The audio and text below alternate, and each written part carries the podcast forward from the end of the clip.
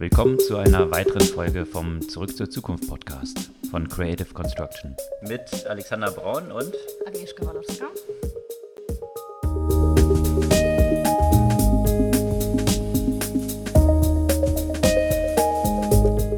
Was gab es Neues diese Woche? Zum einen, Alex ist aktuell im Urlaub, weswegen ich die alleinige Verantwortung äh, für diese Folge habe. Zum anderen war ich am Donnerstag bei einer AI-Konferenz, äh, Rise of AI, und habe die Chance genutzt, mit äh, ein paar spannenden Gesprächspartnern mich zu unterhalten. Und gleich am Anfang, als ich äh, in das Gebäude reinkam, äh, stand an einem der Tische ein relativ ungewöhnlicher Gast, zumindest ungewöhnlich für die typischen Tech-Konferenzen. Der war visuell nämlich gleich als Priester zu erkennen. Und äh, mit dem gleich habe ich das erste Gespräch geführt. Ähm, der Mann heißt Justinus Pech und ist äh, Theologe und Wirtschaftswissenschaftler. Und wir haben uns unter anderem zum Thema Ethik der Algorithmen, Ethik der künstlichen Intelligenz unterhalten.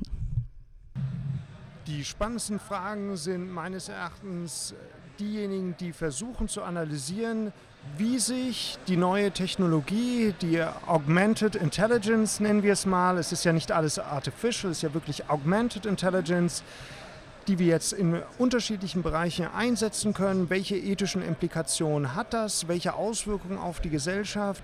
Wie wird sich hier in der Zukunft das Zusammensein, das Zusammenleben von Menschen verändern? Wir merken es bereits im ersten Schritt in Altenheim, wenn wir dort bestimmte Robots einsetzen, wie die auch zum Guten der alten und kranken Menschen dienlich sein können. Aber wie so vieles hat es auch immer eine zweite Seite, die Münze. Und mit diesen Fragen beschäftige ich mich. Und äh, was sind das konkret äh, denn für die Themen, die Ihnen vielleicht besonders Sorgen bereiten?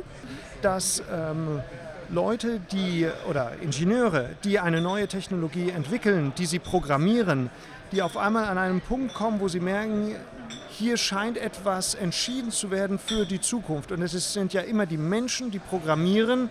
Wir sind ja noch nicht an dem Punkt, dass AI wirklich AI programmieren kann. Das kann kommen, das wird kommen. Wir merken auch schon die ersten Schritte. Und die Fragen, die die Techniker uns dann stellen und wir dann auch eine, eine Rückmeldung dazu geben, sind unter anderem, was geschieht mit Menschen, die diese Technologie einsetzen, wie verändern sich vielleicht Gehirnstrukturen, wie soll eine AI in einer bestimmten Situation entscheiden? Und was bedeutet das wiederum für die Gesellschaft. Und ganz kurz gesprochen, wenn wir sagen, dass Technik weniger Fehler macht als Menschen, ist die Frage für die Gesellschaft, wie viel Fehlertoleranz wollen wir zulassen, wenn Menschen entscheiden. Wenn wir versuchen, ein praktisches Beispiel zu nehmen aus der Radiologie, dann sehen wir heute, dass AI zielsicherer in bestimmten Krankheitsbildern die frühzeitiger feststellen kann, als das ein noch so guter Radiologe in der Lage ist. Dennoch, die letzte Entscheidung muss dann nach heutigem Rechtsverständnis und ethischem Verständnis der Radiologe haben. Der bekommt einen Vorschlag von der AI und er muss dann sagen, okay, ich folge dem und ich empfehle dieses Treatment oder diese Behandlung. Natürlich wollte ich auch ähm, vom Vertreter der Kirche die bisher auf jeden Fall das Monopol auf Unsterblichkeit hat, wissen, wie künstliche Intelligenz äh, der Institution das Monopol streitig machen kann.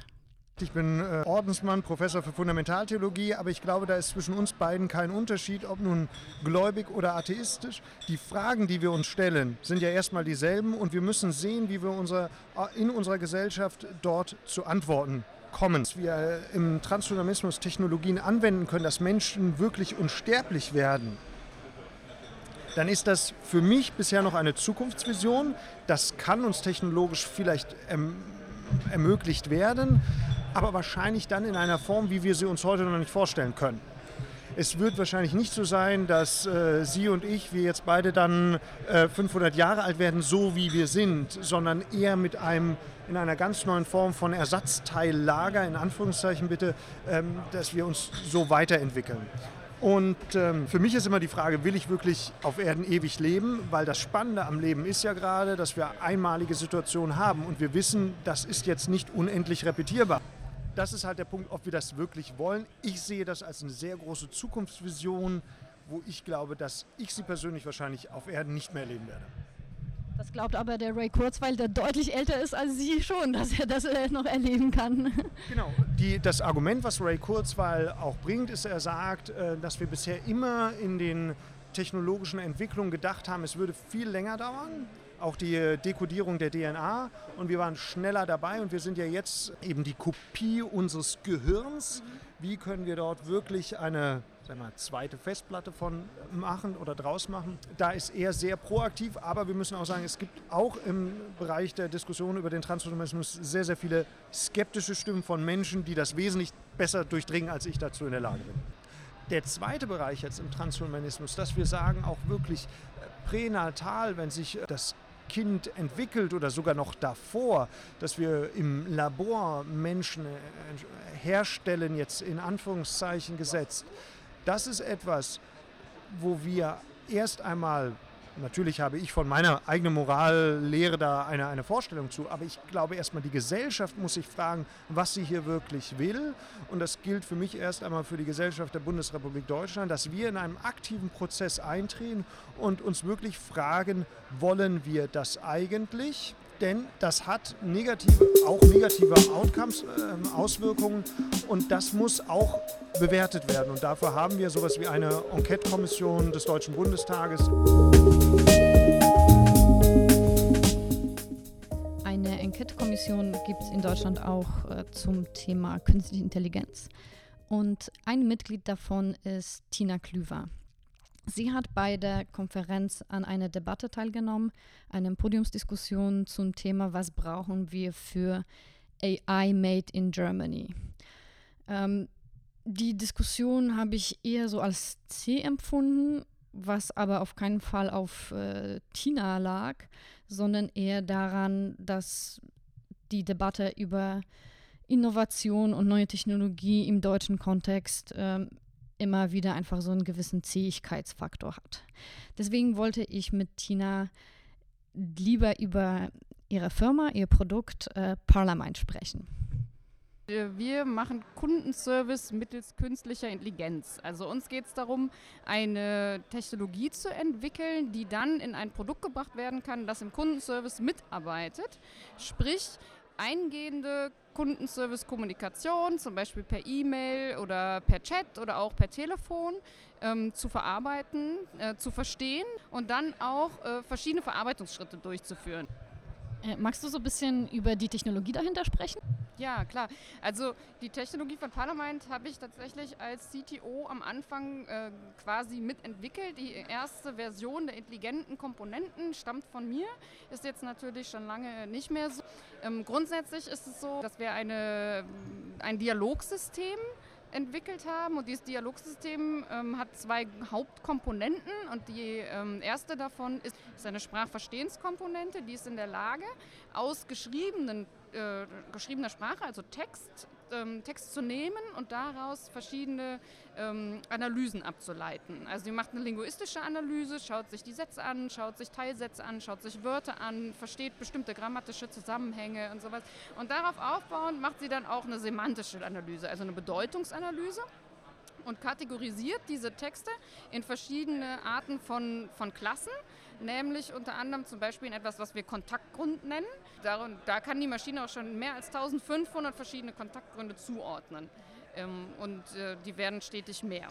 Und darüber hinaus kann die Maschine aber auch noch bestimmte Teile von Informationen erkennen. Das ist dann, was wir in der Computerlinguistik Named Entities nennen, also so etwas wie eine bestimmte Ort oder eine bestimmte Adresse, eine bestimmte Kundennummer und auch damit dann äh, kann nachher weitergearbeitet werden. Und sie erkennt äh, negative Stimmung, leider ein Thema, was wir ja im Kundenservice ganz oft haben. Der zweite Schritt, der dann folgt, ist die Verarbeitung der eingehenden Nachricht, basierend auf dem, was die Maschine da verstanden hat, kommt der nächste Teil, das ist dann die, das Dialogmanagement, das dann entscheidet, okay, wie gehe ich denn jetzt mit dieser Nachricht um, die ich da verstanden habe. Und für alle diese verschiedenen Aufgaben haben wir auch verschiedene Technologien im Einsatz. Also gerade bei der Verstehenskomponente, die natürlich extrem wichtig ist, weil sie das gesamte Verhalten der Maschine steuert. Da haben wir zum einen äh, statistische Klassifizierer beispielsweise, wir haben aber auch äh, neuronale Netze involviert, ähm, wir haben noch einen anderen Algorithmus involviert, der ist auf einer semantischen Suche basierend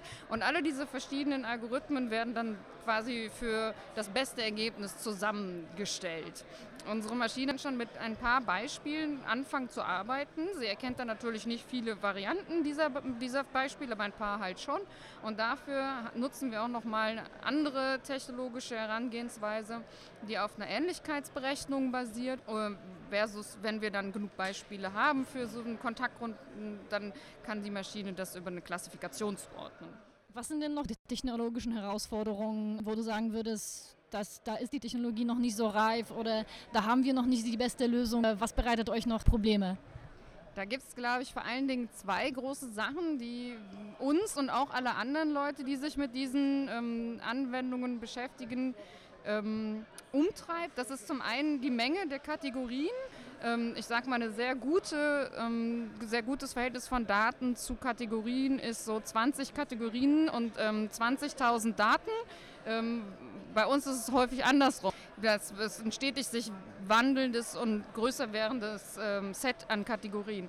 Und da äh, wird, ist es immer wieder eine Herausforderung, die Maschine zu ermöglichen, das ähm, klassifizieren zu können.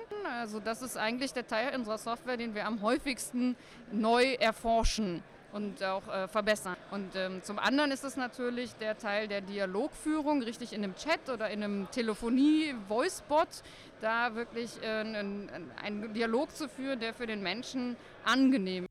Natürlich wollte ich aber auch wissen, wie es mit den nicht technologischen Herausforderungen aussieht. Ihr seid jetzt einer der nicht ganz so vielen äh, AI-Startups in Deutschland. Wenn man sich hier auch das ganze Spektrum anguckt äh, und vor allem auch die Finanzierungen, da sind wir in Deutschland weit, weit, weit unter dem, was in China vor allem, aber auch in den USA stattfindet. Wie bewertest äh, du das Klima für eben AI-Startups in Deutschland?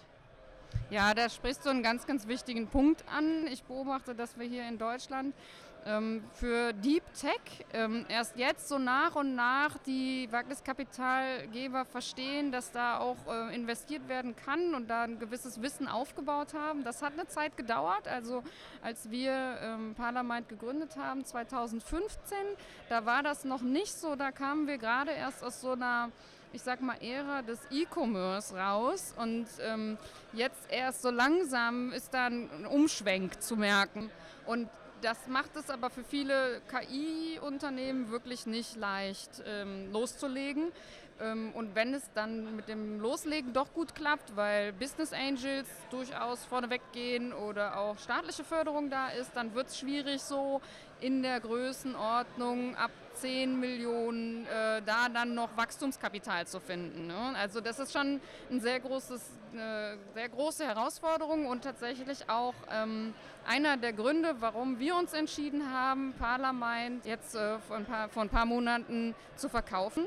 Äh, wir sind inzwischen ähm, Mitglied eines Unternehmensverbundes aus mehreren ähm, deutschen Mittelständlern und kleinen Unternehmen, die sich alle im Bereich äh, Kommunikationssoftware und Technologie ähm, beschäftigen. Und da passen wir sehr gut rein, weil wir dadurch jetzt zum Beispiel auch in äh, Kommunikation mit größeren Kunden nochmal eine ganz andere Kredibilität bekommen, als wir das als junges äh, Start-up so haben konnten. 10 Millionen Wagniskapital, da lachen ja die Chinesen und die Amerikaner. Ja, das ist genau tatsächlich, wie du sagst, da lachen die Chinesen drüber, weil die ganz stark in diese späteren Phasen der Finanzierung reingehen. Also die machen nicht so sehr Finanzierung von jungen ähm, Ideen, sondern sie gehen wirklich dann in äh, Series B Series C-Runden rein und übernehmen da dann Hauptanteile von Tech-Unternehmen oder übernehmen es komplett. Und ähm, das ist also ein sehr großer Unterschied. Und ich sehe da schon diese Tendenz ganz klar, dass hier in, in Deutschland viele tolle Ideen da sind, die dann in der Phase der späteren Kommerzialisierung durchaus ins Ausland abwandern. Einfach weil das Kapital von da kommt beispielsweise oder weil man sich mit einem großen ausländischen Unternehmen zusammentut, weil man einen Exit macht. Und das ist eigentlich, kann man das vergleichen mit dem Brain Drain bei den Fachmitarbeitern. Ne? Also auch da, auch bei den Wissenschaftlern. Ähm, wir haben genau dasselbe mit Unternehmen.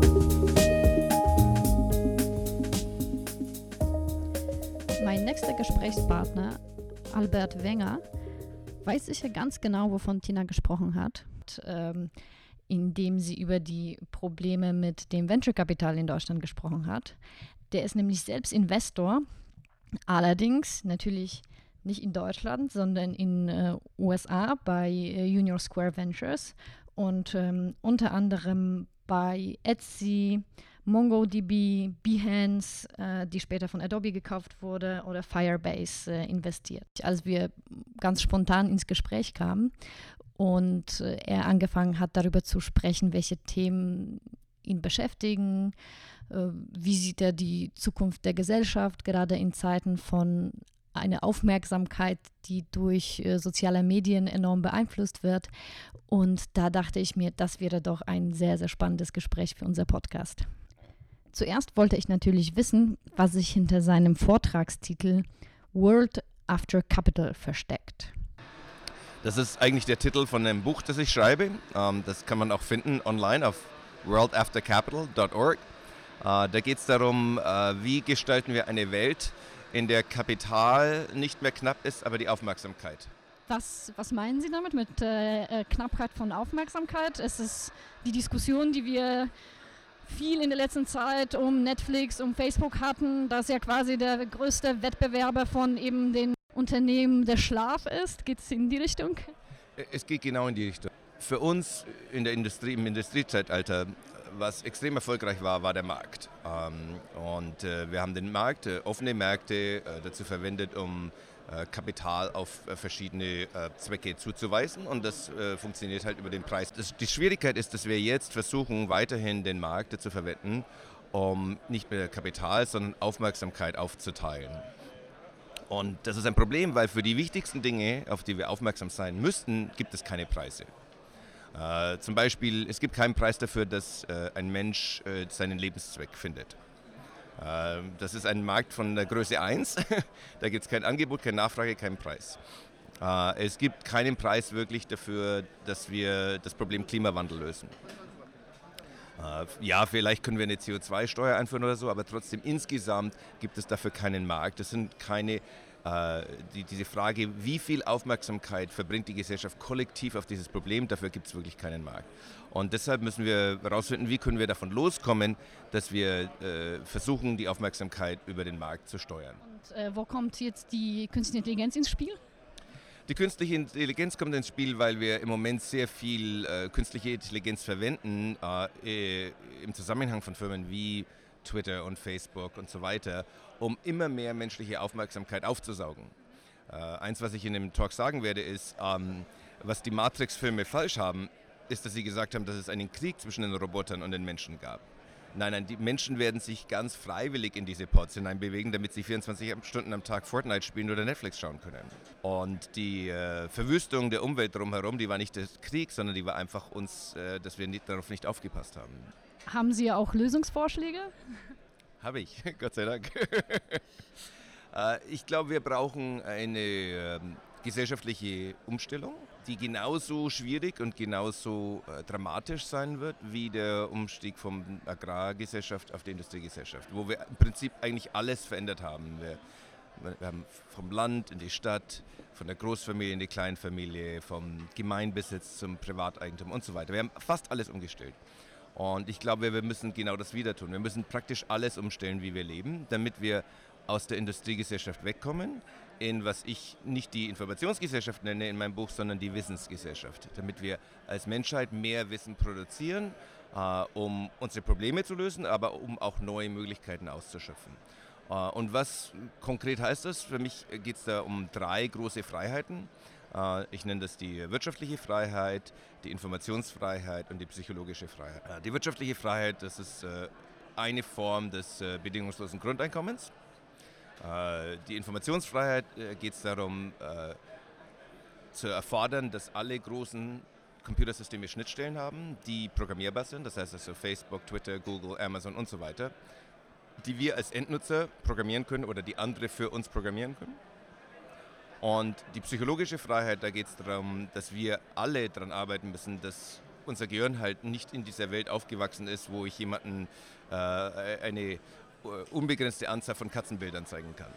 Ich glaube, wir brauchen die künstliche Intelligenz, um so viel der menschlichen Aufmerksamkeit, die heute gefangen ist in dem Arbeitsmarkt, wo Menschen äh, in Dead-End-Jobs arbeiten, die heute schon eigentlich eine Maschine erfüllen könnte, aber sie haben einfach keine Alternative. Deshalb ist dieses äh, bedingungslose Grundeinkommen so unbedingt erforderlich, damit wir wirklich die Vorteile, die die künstliche Intelligenz hat für die Menschheit, nämlich viele dieser Jobs erledigen zu können, damit wir die auch ausnutzen können. In meinem Vortrag zeige ich eine Grafik, da sieht man, wie über die letzten 800 Jahre ähm, die Prozentzahl der Menschen, die in der Landwirtschaft arbeiten, von 75 bis 80 Prozent auf unter 2 Prozent gefallen ist. Und unser Ziel mit der künstlichen Intelligenz muss es sein, dass die äh, Prozentsatz der menschlichen Aufmerksamkeit, die in der traditionellen Arbeit ähm, drinsteckt, dass wir die von, was weiß ich, 75 Prozent auf unter 10 Prozent drücken können mit der Hilfe von künstlicher Intelligenz und Robotern, damit wir all diese Aufmerksamkeit haben, um neues Wissen ähm, zu erzeugen. Und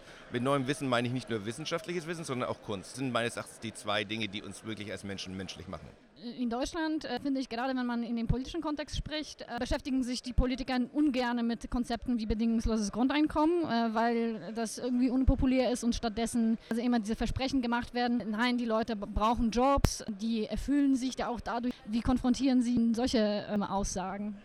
Menschen brauchen einen Lebenszweck, absolut. Wir haben es fertiggebracht, über die letzten 200 Jahre uns davon zu überzeugen, dass der Lebenszweck der Job ist. Das war aber vorher nicht und das wird nachher auch nicht mehr so sein. Vorher hatten wir meistens halt große Religionen, die den Menschen gesagt haben, was ihr Zweck ist. Das hatte mit dem Job überhaupt nichts zu tun. Das hatte damit zu tun, Reli der Religion zu folgen im Prinzip. Und äh, ich glaube, wir werden auch wieder zu einem Zweck kommen. Mein Vorschlag ist, der Zweck des Menschen ist es, an dem Wissenskreislauf teilzunehmen. Das ist also dieser Kreislauf, wo man etwas lernt. Und dann kreiert man selbst etwas und dann teilt man das wieder mit dem Rest der Menschheit. Und dadurch gibt es mehr Wissen, also auch mehr Kunst und dadurch äh, gibt es den Fortschritt in, in der Welt. Und äh, da kann man in vieler, vieler Formen teilnehmen. Das heißt jetzt nicht unbedingt, dass man hier ein Brain Surgeon sein muss. Man kann da auch sagen, ich kümmere mich zum Beispiel um die Natur oder ich kümmere mich um andere Menschen oder ich kümmere mich um Dinge, die andere vergessen haben. Wir werden nie eine Knappheit an Dingen haben, die interessant sind für Menschen, die einen Lebenszweck darstellen können. Wir müssen wegkommen von dieser Konfusion, wo wir den Lebenszweck mit dem Job verknüpft haben.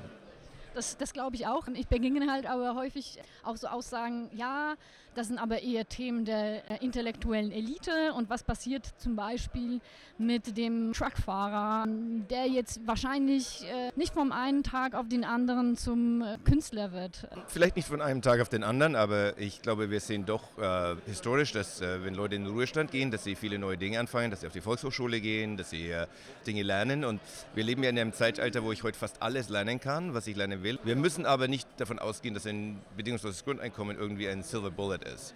Wir müssen alles verändern. Wir müssen auch zum Beispiel das Erziehungswesen verändern. Das Erziehungswesen, das wir heute haben, ist das Produkt des Industriezeitalters. Es zielt in erster Linie darauf ab, menschliche Produkte zu erzeugen, die gut im Industriezeitalter funktionieren. Wir sind nicht mehr im Industriezeitalter, ergo müssen wir auch das Schulsystem verändern.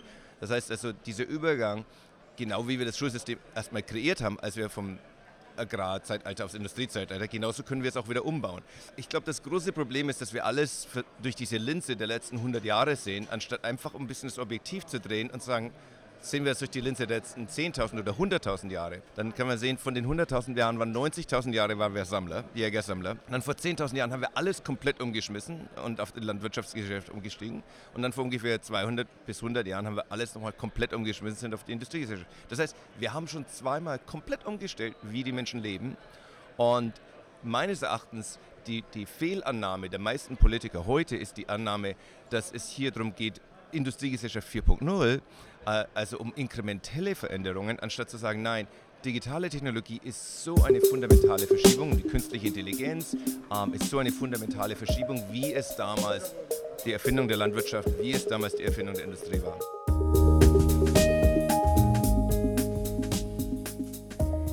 Wie Albert gerade gesagt hat, haben wir hier mit einer fundamentalen Verschiebung zu tun. Was wir aber in Deutschland häufiger mal vergessen, ist, dass diese fundamentale Verschiebung nicht ohne Hardware funktioniert. Deswegen wollte ich äh, während der Konferenz auch mit jemandem sprechen, der sich um diese Komponente kümmert. Mein Name ist Ulrich Schmidt. Äh, ich bin Mitarbeiter bei EBV, einem Elektronikdistributor für aktive Halbleiterkomponenten und leite da das sogenannte High-End Processing Segment. Äh, in diesem Feld tummeln wir uns, um Kunden bei dem Einsatz der passenden Hardwarelösungen für die jeweilige Anforderung an äh, AI-Aufgaben äh, zu beraten und das Ganze auch zu begleiten mit Komponenten, äh, die die Applikation noch ein Stück weit komplett machen. Das heißt, wenn zum Beispiel Image-Sensorik gebraucht wird, wir haben Image-Sensoren äh, durch Halbleiter abgedeckt, wir haben äh, weitere Sensoren, Temperatur, Bewegung und dafür haben wir hier am Stand äh, diverse Boards unserer Halbleiterhersteller und zeigen die, die Möglichkeiten hier äh, AI-Algorithmen beschleunigt auf den jeweiligen Prozessorlösungen laufen zu lassen. In meiner Wahrnehmung noch von der letztjährigen Konferenz äh, läuft vieles von den Lösungen irgendwo in der Cloud ab. Wir adressieren mehrheitlich Lösungen, die im sogenannten Edge Computing stattfinden. Das heißt eben dort, wo auch die Sensordaten anfallen, um die praktisch gezielt an, an der Stelle, wo sie auch anfallen, auszuwerten, beziehungsweise für Lösungen, die eben ein Stück weit auch sicherheitskritisch sind, das heißt praktisch das Gerät nicht verlassen sollen. Und die können wir mit den entsprechenden Halbleiterkomponenten auch abdecken. Was sind denn so die typischen Kunden und die typischen Anwendungsszenarios? Ähm, das sind allgemeine Applikationen wie was, was unter dem Stichwort Predictive Maintenance läuft, äh, ein Stück weit das Forecasting, dass man sagt, ähm, durch Analysieren von, von Sensordaten äh, kann ich praktisch den Ausfall einer Maschine schon frühzeitig erkennen, entsprechend Maßnahmen dann im industriellen Umfeld in die Wege leiten, um vorzeitig irgendwelche Teile schon auszutauschen, dass es eben zu keinem Maschinenstillstand kommt. Äh, das sind so, so klassische mittelständische Unternehmen, die wir bedienen. Äh, viele Hersteller von sogenannten System on Modules, das heißt eben kleinen Prozessorkarten, die in standardisierten Steckern äh, eingesetzt werden. Das ist so äh, klassisch das Umfeld, das wir bedienen. Ich sehe hier eben, wie, wie vorher kurz erwähnt, eben Bewegungserkennung. Ich sehe hier äh, Gesichtserkennung oder zumindest Gesichtsidentifizierung. Äh, wird das schon irgendwo bei den Lösungen auch äh, angewendet äh, oder ist es jetzt eher ein Showcase? Nein, nein, auch in der Tat wird dies angewendet, was ich vorhin schon sagte, bei Anwendungen zum Beispiel wie Industrial Vision. Das heißt eben ähm, Bildsensoren, die bislang nur die reinen Bilddaten zum Beispiel an einen Rechner weitergeleitet haben, werden jetzt zusätzlich mit Intelligenz versorgt, dass man eben äh, Gesichtserkennung bereits schon auf der Kamera rechnet und dann praktisch auch nur noch äh, relevante Daten zu einem Steuergerät dann, dann weiterleitet.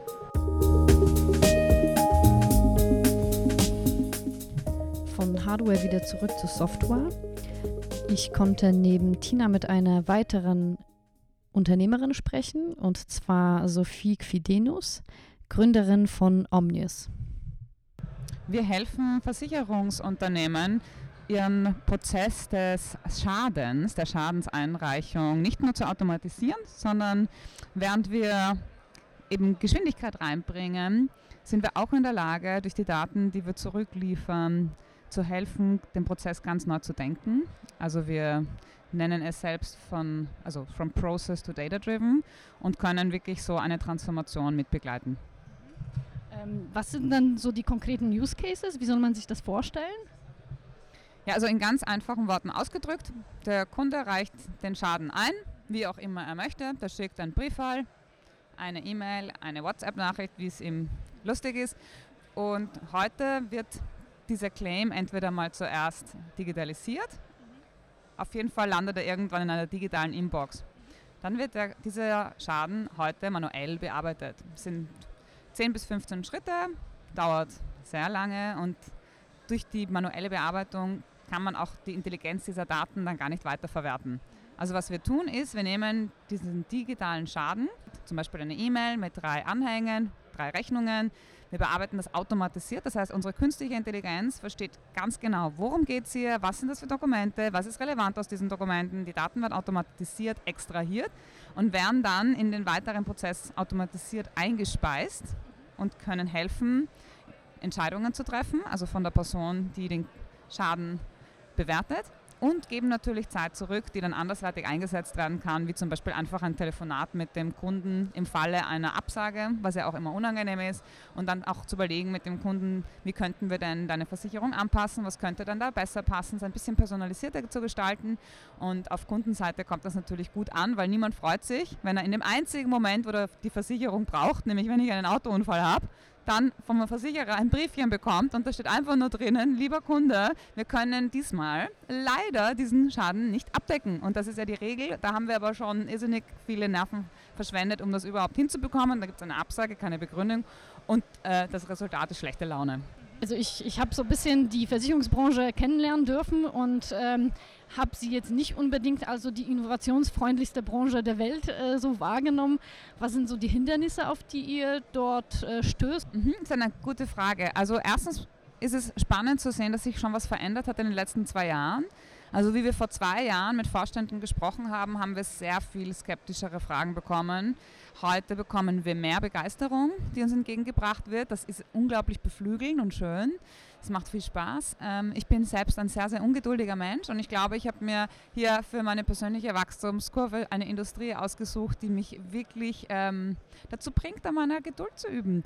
Und es ist klarerweise nicht eine Industrie, die von heute auf morgen ihren Prozess über den Haufen wirft und ein Replatforming-Projekt startet. Die wollen schon sehr genau wissen, was man hier beitragen kann und eben Zahlen und ähm, Values wissen, was passiert wirklich. Ich habe gerade einen Talk über das Thema ähm, Spezialisierung, Vertikalisierung gehalten. Du musst ganz, du musst sehr gut verstehen, was der Kunde braucht. Das ist ähm, Thema AI und ich erschlage alles, funktioniert nicht. Und ich, es geht wirklich darum, es runterzubrechen und dann ist der Versicherer aber auch bereit, geme mit gemeinsam mit dir in den Prozess reinzutauchen und sich zu öffnen. Und ich merke, es beginnt langsam, ich würde fast das Wort Excitement in den Mund nehmen.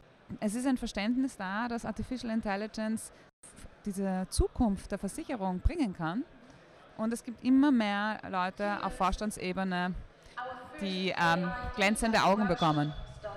Gerade wenn man so im Kontext von automatisierten Entscheidungen spricht, da gibt es in Deutschland äh, immer so ganz laute Kritikerstimmen oh, da wird die Entscheidung auf einen Algorithmus umgelagert und was hat der Mensch zu sagen und äh, wie ist es dann quasi bei dem Kunden, der dann irgendwann mal von dem Algorithmus eine Ablehnung erhält. Wie konfrontiert ihr äh, solche Stimmen? Bei solchen Ängsten muss man sie immer runterbrechen. Worum geht es dann eigentlich? Also wenn wir es ganz pragmatisch sehen, gibt es drei Möglichkeiten. Variante 1, ein Mensch bearbeitet acht Stunden am Tag Dokumente, schaut sich das an und versucht immer die richtigen Worte rauszukletzeln, die richtige Zahl, ja, irgendwelche Nummern und fügt das in das nächste Spreadsheet ein. Variante 1 ist fehleranfällig. Variante 2 ausschließlich ein Algorithmus versucht die richtigen Zahlen zu finden und pusht sie automatisiert irgendwo hin und ähm, auf der Basis wird auch eine Entscheidung getroffen. Variante 3 ähm, Maschine und Mensch arbeiten zusammen. Und ich meine, wenn ich ganz pragmatisch als Kunde das Ganze mir anschaue, also dass nur ein Mensch aus dem Bauch heraus eine Entscheidung trifft, finde ich auch nicht cool. Weil wenn der hungrig ist oder schlecht gelaunt ist, wir wissen in den USA gibt es sehr viel Bias, also es ist auch nicht so, dass das immer die beste Entscheidung ist. Finde ich auch nicht gut. Wenn es nur eine Maschine macht, fühle ich mich total unwohl. Weil wenn ich eine Absage bekomme, würde ich auch sofort als Kunde denken, die Maschine hat sich geirrt. Das ist, das ist klar. Außerdem, ich bin jetzt seit 15 Jahren dort. Warum hat die keine Ausnahme gemacht? Das ist mein erster Unfall. Das ist ja voll unfair. So, aber wenn ich jetzt weiß, dass die Maschine geholfen hat, die Zahlen zu extrahieren und zu bewerten, da ist eine Maschine viel besser, weil sie weniger Fehler macht. Ist ja klar. Die kann 20 Stunden arbeiten, wird nicht müde, muss, muss auch nicht essen dazwischen. Aber ein Mensch sich die Zahlen dann anschaut, die Daten anschaut und auf der Basis eine Entscheidung trifft mit all der Menschlichkeit, die wir Menschen haben und auch nur noch das machen muss, anstatt irgendwelche Zahlen abzutippen, finde ich das großartig. Und dass dieser Mensch mich dann auch anruft, weil er hat jetzt Zeit und mit mir ein Gespräch führt und ich plötzlich einen Austausch habe und Transparenz habe, freue ich mir einen Haxen aus. Weil dann verstehe ich auch, wie Insurance für mich gut sein kann und es ist nicht nur ein nerviger Prozess. Also das, deswegen, also wenn man es runterbricht, heute sind Algorithmen nicht in der Lage, Entscheidungen zu treffen in der Form der Komplexität. Jeder ist glücklich, wenn eine Maschine so arbeitet, dass sie den Menschen bei dem, was wir besser können, das ist nämlich Empathie, das sind gute Entscheidungen, das sind Ausnahmen, das sind ähm, ein Gefühl für Dinge haben, Verständnis, Zusammenhänge. Das kann der Mensch gut und dafür kann er sich dann auch Zeit nehmen. Und das finden wir einen tollen Approach. Und deswegen sagen wir auch, with AI, we make insurance more human.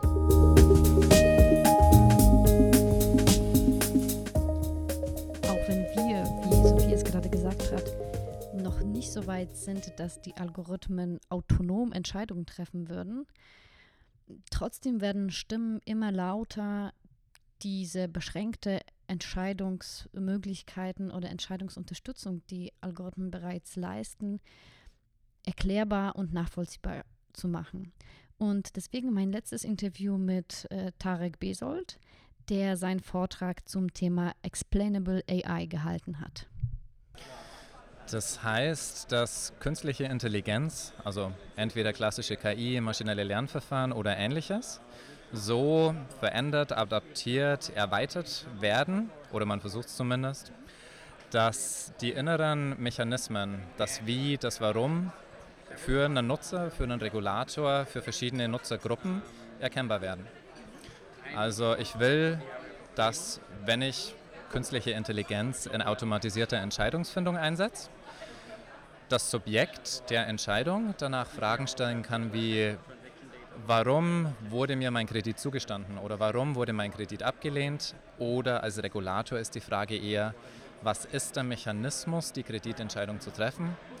Und ähnliche Fragen kann ich natürlich immer stellen, wenn eine Art Klassifikation, wenn eine Art Vorhersage stattfindet. Gesundheitswesen, Credit Scoring, aber auch schlicht und einfach Netflix. Warum bekomme ich jetzt diesen Film empfohlen? Warum bekommt mein Freund, von dem ich denke, dass er eigentlich dieselben Interessen hat, komplett eine andere persönliche Empfehlung? Oder die Technologie, um diese Fragen zu beantworten, wird zusammengefasst unter dem Schlagwort erklärbare künstliche Intelligenz. Und wie weit äh, ist es jetzt? Also A, technologisch und B, wird das dann tatsächlich angewendet? Totale Kinderschuhe. Das Thema gab es schon mal in den späten 80ern, als Expertensysteme für Diagnoseverfahren und so weiter eingesetzt wurden. Viel danach aber komplett aus der Mode. Expertensysteme haben andere Techniken verwendet als das, was modernes maschinelles Lernen, tiefe Netze und so weiter macht. Insofern, es hat sich keiner mehr damit beschäftigt und viele der damaligen Techniken sind nicht mehr anwendbar. Über die letzten eineinhalb, zwei Jahre gibt es aber auf vielen der Fachkonferenzen Workshops zu Interpretierbarkeit, zu transparenten maschinellen Lernen, zu Erklärbarkeit. Und verschiedene Forschungs- und Entwicklungscommunities beschäftigen sich jetzt damit. Auf der einen Seite tatsächlich wir als KI-Community, auf der anderen Seite aber auch Mensch-Maschine-Interaktion. Ist ja im Endeffekt die, die Kehrseite derselben Medaille. Ähm, Anwendungen gibt es rudimentär beispielsweise in der medizinischen Diagnose. Dort müssen einige dieser Techniken angewandt werden, um zumindest sicherzustellen, dass Systeme, die sehr spezifisch auf einer Domäne, auf einer Aufgabe aufsetzen, nicht unzulässigen Bias unterliegen, nicht komplett erratische Entscheidungen treffen. Nichtsdestotrotz im Hinterkopf behalten dabei, sehr spezifisch für eine Domäne, für eine Aufgabe und es ist nach wie vor ein Expertentool. Also es ist nicht so, dass ich einfach sagen kann, mein automatisierter MRT-Scanner sagt jetzt ja, Entschuldigung, da ist eine auffällige Stelle im Scan und dann kann ich sagen, wieso. Sondern der Radiologe kann vielleicht sagen, okay, zeig mir, MRT-Maschine, was sind die signifikanten Bildanteile. Es bedarf aber immer noch ganz viel Experten-Know-how und Erfahrung um dann die Erklärung aus der interpretierbaren Information zu erhalten. Es wird viel über die Notwendigkeit der selbsterklärenden Algorithmen oder äh, Transparenz in Algorithmen in zum Beispiel den Guidelines für die AI von der Europäischen Union und so weiter. Viele Diskussionen zur Regulierung. Glaubst du, dass es notwendig ist, dass es irgendwann mal äh, wirklich eine ja, juristische Notwendigkeit besteht, diese Explainable AI einzusetzen? Es ist eine gesellschaftliche Debatte und das ist eine Entscheidung, die die Gesellschaft fällen muss. Maschinelles Lernen beruht Status quo in der Regel auf statistischen Korrelationen. Das sind keine Kausalzusammenhänge, also das ist nicht Wirkung und Ursache. Das ist einfach gemeinsames Auftreten gewisser statistischer Eigenschaften, aufgrund deren Entscheidungen gefällt werden. Die Erklärbarkeit, vor allem in Domänen, in denen eine falsche Entscheidung zu gravierenden Folgen führen kann, nochmal Gesundheitswesen, Kreditwesen, aber auch in Domänen, in denen einfach Menschen Vertrauen zum System haben müssen. Ob ich dort Erklärbarkeit will und ob diese Erklärbarkeit dann auch kausal sein muss oder ob es reicht zu sagen, naja, das statistische Modell sagt das, ist eine gesellschaftliche Entscheidung. Momentan haben wir diese Erwartung an menschliche Entscheidungsträger. Also wenn jetzt einem Arzt ein Fehler unterläuft, muss oder sollte der sich in der Regel rechtfertigen können und seinen oder ihren Denkprozess klarlegen. Wir haben in dem Moment natürlich nicht die Option, in den Kopf des Arztes zu gucken, um zu sehen, okay, ist das jetzt wirklich was passiert ist, aber zumindest gibt es ein kausales, ein Wirkungsursache-Narrativ. Sagen wir, okay, wir wollen Kausalität weiterhin haben, dann wird Erklärbarkeit eine starke, wahrscheinlich sogar gesetzliche Notwendigkeit. Sagen wir, nee, Wirkung Ursache ist nicht mehr das Prinzip, sondern wir sind damit glücklich zu sagen, wir verstehen zwar Wirkung und Ursache nicht, wir wissen aber, dass auf unserem Testset statistisch gesehen das neue Modell besser funktioniert als das alte, dann ist es keine juristische Notwendigkeit. Aber das ist eine informierte Entscheidung, die eine Gesellschaft treffen muss. Können wir dann überhaupt äh, rein auf, basierend auf Daten Kausalität definieren oder befinden wir uns immer eigentlich irgendwo im Bereich der Korrelation und nicht Kausalität? Es gibt Methoden, um Kausalanalysen durchzuführen. Ähm, die sind allerdings im Vergleich zu der Statistik, die maschinelles Lernen momentan treibt, oder zu der Art Statistik, in den letzten Jahren stark vernachlässigt worden. Also ähm, Leseempfehlung Judea Pearls The Book of Why beschäftigt sich genau mit der Frage des Warum und zeigt statistische Methoden, mit denen man nicht nach dem Wie, sondern nach dem Warum fragen kann. Das Problem dabei ist, dass die technologische Seite sich eher aufs Wie fokussiert hat und auf das, was schnell zu Erfolg in Produkten und in Anwendungen führt. Das Warum fiel dabei so ein klein wenig hinten vom Wagen. Es ist theoretisch möglich. Frage ist aber, wie lange es dauern würde, damit dieselben Anwendungen zu bauen, die wir heute auf der anderen Seite haben. Ich finde es sehr erfrischend, dass du das Wort Statistik immer wieder in den Mund nimmst. Ich habe immer das Gefühl, Statistik der uncoole äh, große Bruder von, von Data Science, aber du ähm, verwendest das Wort offenbar doch mit Genuss. Maschinelles Lernen und Statistik haben ganz viel gemeinsam. Für mich liegt der Hauptunterschied darin, dass in der Regel Statistiker die besseren Mathematiker sind und die maschinellen Lerner die besseren Programmierer und in einer leicht unterschiedlichen Fragestellung. Maschinelles Lernen will klassifizieren oder vorhersagen, also die prädiktive Komponente ist höher. Statistik will Zusammenhänge finden und erklären. Da ist es mehr ähm, verstehen, was in den Daten vorgeht. Insofern es gibt in der Statistikliteratur auch wesentlich mehr Kausalmethoden, als es im maschinellen Lernen der Fall ist. Ich selber habe da keinerlei Stakes drin. Ich komme aus der Logikecke, deswegen sage ich das auch so entspannt. Aber klar, also viele meiner Maschinenlernerfreunde würden jetzt mit der Stirn runzeln, aber es, es ist im Endeffekt dasselbe, nur mit leicht unterschiedlicher Schwerpunktsetzung zwischen Computational Efficiency und äh, der Frage nach dem, was passiert in den Datenset eigentlich.